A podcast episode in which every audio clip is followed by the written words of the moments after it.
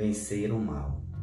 Não te deixes vencer pelo mal, mas vence o mal com o bem.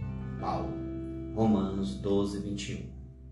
Comumente compreendemos a expressão guerrear o mal. Não se bastassem nossas atitudes mais fortes para exterminá-lo e vencê-lo. Sem dúvida, semelhante conceituação não é de todo impróprio, porque, em muitas circunstâncias, para limitá-lo, não podemos dispensar vigilância e firmeza.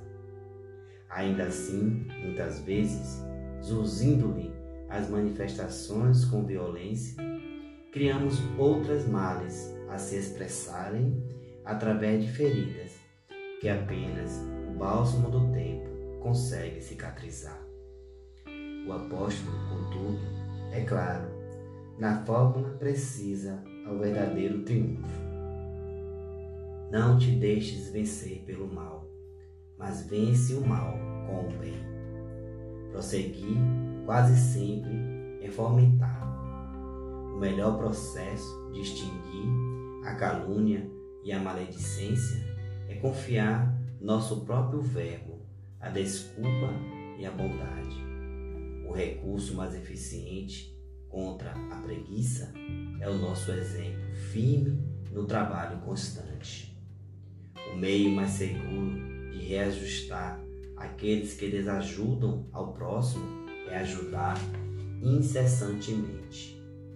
O remédio contra a maldição é a bênção.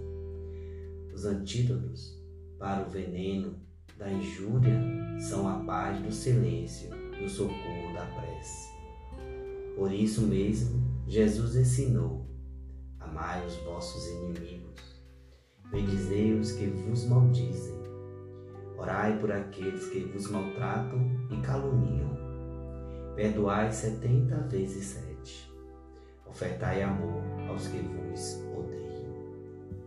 Podemos, pois, muitas vezes combater o mal para circunscrever-lhe a órbita de ação, mas a única maneira de alcançar a perfeita vitória sobre ele será sempre a nossa perfeita consagração ao bem irrestrito.